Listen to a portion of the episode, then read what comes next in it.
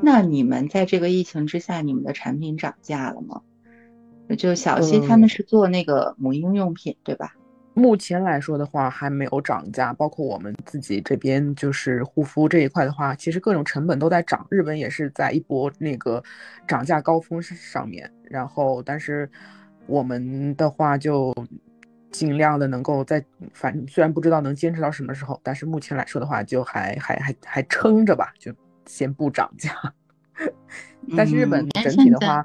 目前来说的话，就是这波涨价潮还是挺狠的，就各种的那个生活用品啊、食品啊，各方面都在涨。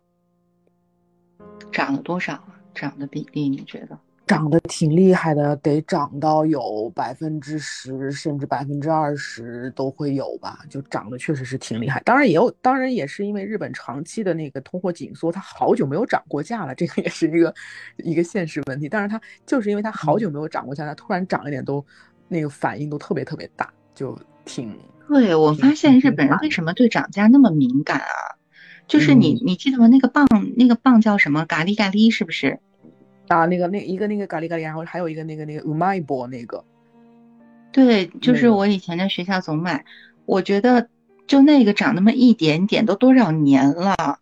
但是你要想，笑起来干嘛？但是你要想，对小朋友来说，他拿着十块，哎，原先他拿着十块钱日元，他可以买一根，但是他现在他这个硬币他买不了了，那种感觉，对于小孩子来讲，简直就是天塌了的那种感觉。然后小孩子的情绪肯定会影响到，肯定会影响到家长嘛。那家长会觉得，天哪，你你原来原先十日元的东西，你要涨到你要涨到十二日元，你一涨到百分之二十，你这不是扯淡吗？就那种感觉。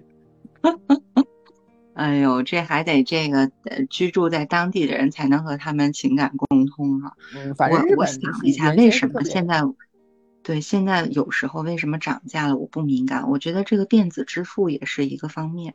嗯嗯嗯，就你看到它价格，你觉得哦。为什么今天菜价涨了这么多？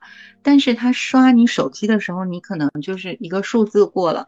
我觉得和和你每天钱包里面拿着一堆现金，你去花这个现金，它没有那么，它没有那数钱的过程。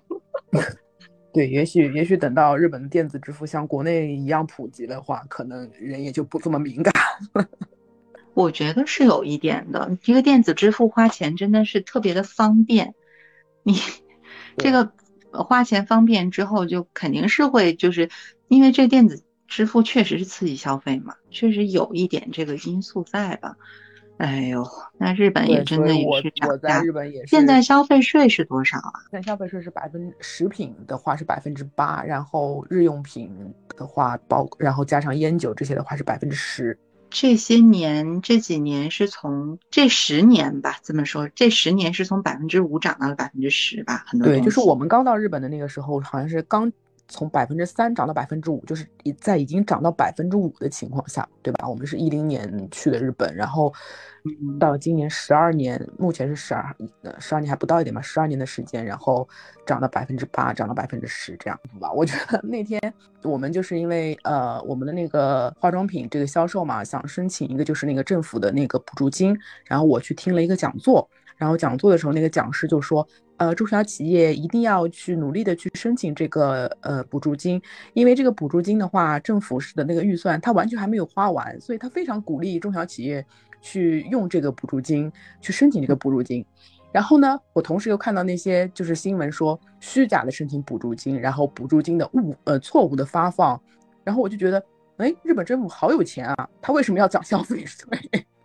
对，我看到那个了，就是他都上热搜了吗？他不还啊？对，但是好像起诉他了嘛。然后好像还有就是那个，嗯，滋贺县吧，哪里啊？还是有一对夫妻就是。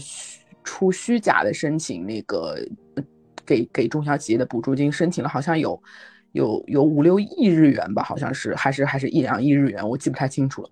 但这不是诈骗吗？嗯，对。但是我就是我就是想说，在这样的情况下，日本政府居然还说他们有补助金的预算还没有用完，然后我就想，我的天呐，那你为什么不不给我不给普通民众降点消费税呢？我觉得，哎，真是百姓永远是最你突然发现了。你突然发现了日本政府的财政很充裕，是吗？对我，我，我，我一个盲生发现了滑点。然了，我知道这个事情不是我一个外国人能说什么的。那当当然，哪怕就是日本人说，他也没有什么作用。不，我们都是通过批评敦促他进步嘛。哎呀，这个我觉得怎么说？因为这种政府层面的这种支出也也是比较细项，也是比较复杂的吧。财政支出的细项是比较复杂的。嗯，也不能说这个。对，对，但是他这个不了了。他这个就是说。申请的这种就是，但是小新刚才举那例子很好，就是你会发现每一个国家都是有一些很擅长于钻这种政策和法律空子的人，对吧？对对对，嗯，这些人就是咱们中国那句古话嘛，“ 饿死胆小的，撑死胆大的”。他那有点夸张了，而且他是多少年持续性的这种，我就会往那个不好的方面想，我觉得应该查一查这个。负责的人，至少你你没太认真吧？你没审出来吧？对吧？你这个想让我在这就就是就是得骂一句万恶的资本主义呀！这风控在哪儿呢？是吧？嗯，但是我觉得这个生活成本，那那小七就是，哎。我就直接问吧，就是这个呃生活成本的涨，你觉得大家薪资的涨追上生活成本的涨了吗？在日本？嗯，近几年来说的话，肯定是没有。嗯，但是怎么说呢？就 还是那句话，因为它通货紧缩了太多年，所以当然这个又要引出日本的另外一个话题，就是你是正正正规的。雇佣还是非正规雇佣？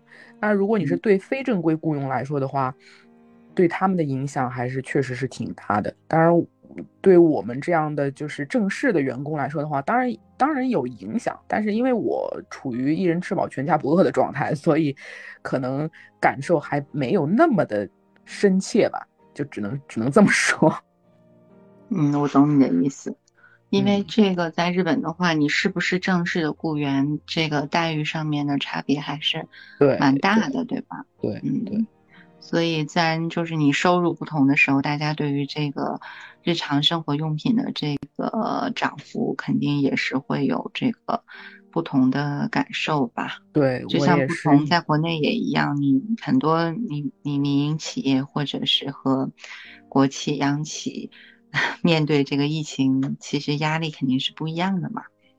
对，然后我也有听说，就是日本有挺多那个非正式的雇佣、非正式雇佣的员工，然后他突然之间遭到了解雇啊，或者说他的就是收入，然后一下子骤减，然后中午就只能吃一根香蕉啊，或者说中午就只能去吃一个小面包啊，就然后省钱那样，我觉得真的是挺可挺惨的。是，就在疫情之下，就是好像听到了很多这种很突发性的这种人生的变故吧。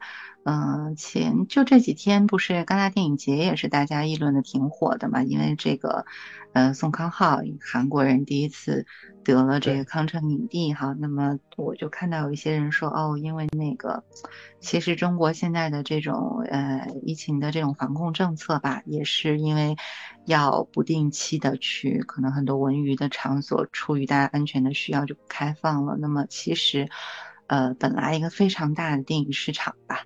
但是这次的话，因为大家都考虑到中国的这个情况，所以大家也不太，就中国的参展商什么的，好像在康城那边，在在法国那边，大家也不是特别热络的去去交流了，因为觉得哦，你你今年肯定是没有什么空间给我的嘛。嗯，也有人说哦，因为这样才把这个这个这个市场空间让给韩国。但其实我觉得也不是这样啊，确实市场空间是这样。但是韩国的这个电影电视剧，近些年我觉得确实是在咱们东亚来说挺异军突起的。对。人家就是有一个，确实是不管说它是不是真实的，或者它是不是去，就是存在着某种对于西方电影审视眼光的一些迎合，但它确实是走出了一条这个自己的路嘛，对吧？嗯，对对。日本是因为也是想说看到日本不断在放宽这个入境的政策。对，然后下周下周是下周五开始吧，就是。呃，那个海外入境是基本上是要开放，当然它目前是那个入境游是暂时只接受那个团队游，但是我我感觉就是，呃，会就一旦开了这个口子的话，慢慢慢慢的就就会就会恢复恢复到疫情之前的水准嘛，我想。嗯，那你现在在国内就是完全在日本国内移动是完全没有任何这个影响，对吧？对对，没有，就哪怕是在那个日本的那个紧紧急状态的那个那个宣言宣言的时候，他也是没有办法去完全的去去限制限制你的出行，因为它是自诉嘛，其实就说白了就是我倡议，我号召，靠你自觉嘛。对对，当然日本的这个这个，因为它是那个自治自治的那个形式比较多，所以它没有办法去去做一个这样的限制嘛。这个跟我们的那个情况还是还是不一样的。好的好的，那也感谢小齐今天跟我分享了这么多，其实聊了很多那个一段时间都特别感兴趣的话题。那也感谢大家今天听我们两个聊天。如果大家有什么感兴趣的话题的话，也欢迎给我们留言哦，我们也会积极的回应各位听友。谢谢大家的收听，拜拜，拜拜。